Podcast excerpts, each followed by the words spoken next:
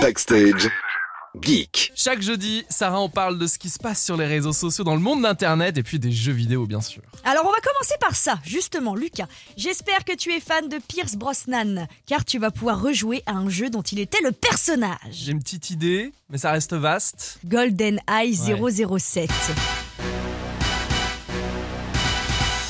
25 ans après sa sortie sur Nintendo 64, il Ah, revient Je demain. l'avais la Nintendo 64, Mais- 25 ans. Bah 25 ans, Ah, ouais, je- le ouais. ça fait un petit peu mal. Mais attends, le jeu revient sur Nintendo Switch et Xbox. Et pour l'occasion, les commandes ont été adaptées aux nouvelles manettes. Mais par contre, l'histoire, elle reste la même. Dirigé James Bond, version Pierce Brosnan, qui devra empêcher le satellite GoldenEye de semer le chaos, comme dans le film sorti en Hmm. 1995. Alors pour les graphismes, par contre, on reste sur la même version que Nintendo 64.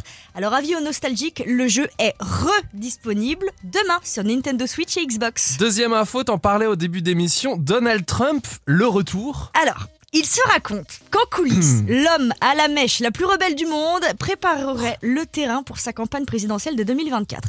Quand on parle de retour, on parle surtout de, Twitter. de Twitter. Alors pour rappel, Donald Trump s'était fait bannir du réseau social en 2021 suite à l'attaque du Capitole. Alors le gars, il avait décidé de créer son propre réseau social, Trust Social. Sauf que, spoiler alerte, à la question qui même me suivent, personne n'avait suivi Donald Trump dans son propre terrain de jeu. Quand Elon Musk s'est emparé de Twitter, il avait décidé de rétablir le compte de Donald Trump, mais l'autre, dans son déni, il avait dit Ah non, non, Je reste réseau sur mon social, réseau. Résultat, 2024 approche vite quand on veut se présenter aux prochaines élections et les équipes de Donald Trump sont en train de plancher sur une stratégie de communication, un retour sur Twitter incessamment sous peu. Alors que va-t-il dire? Que va-t-il tweeter? Oh. Va-t-il insulter Joe Biden ou alors se comparer à Superman? Jusqu'ici, le mystère reste entier, mais son retour devrait faire du bruit sur Twitter, à savoir quand même que depuis ce matin, son compte Facebook a été réactivé. On change complètement de registre pour finir la Saint-Valentin approche. Et cette année, vous aurez besoin d'une connexion Internet pour cette Saint-Valentin. Comment ça Alors pour pouvoir donner le nom de votre ex à un cafard. Enfin votre ex, ça peut aussi Je être... valide mais ça peut aussi être le nom tu sais, d'un collègue, de quelqu'un que t'aimes pas. Bref, t'as compris le principe.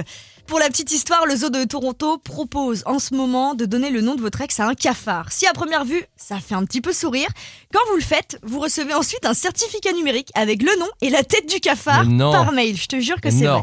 Bon, le seul souci, c'est que vous ne pourrez pas euh, rendre visite à votre cafard aux zoo de Toronto parce que bah, c'est difficile de Mais les distinguer. quoi. Comment ça se passe du coup? Comment on fait? Alors, il faut se rendre sur le site du zoo, wildlifeconservancy.ca, vu que c'est au Canada, et vous y retrouverez un formulaire. Vous comptez à peu près 25 euros pour le faire. L'argent permet de participer au bien-être des animaux, d'entretenir le zoo, bref, ça va de soi, quoi. Vous faites une bonne action, vous soulagez votre conscience, tout le monde y trouve son compte. Mais c'est pas sur ce site qu'on peut adopter un couple de pingouins si, ou de. si, si. C'est Ouais. les pingouins. Je te jure que c'est ça, et Bah. tu, je trouve que c'est un, plutôt un beau cadeau pour la Saint-Valentin. Backstage. 19h20h, Sur It West.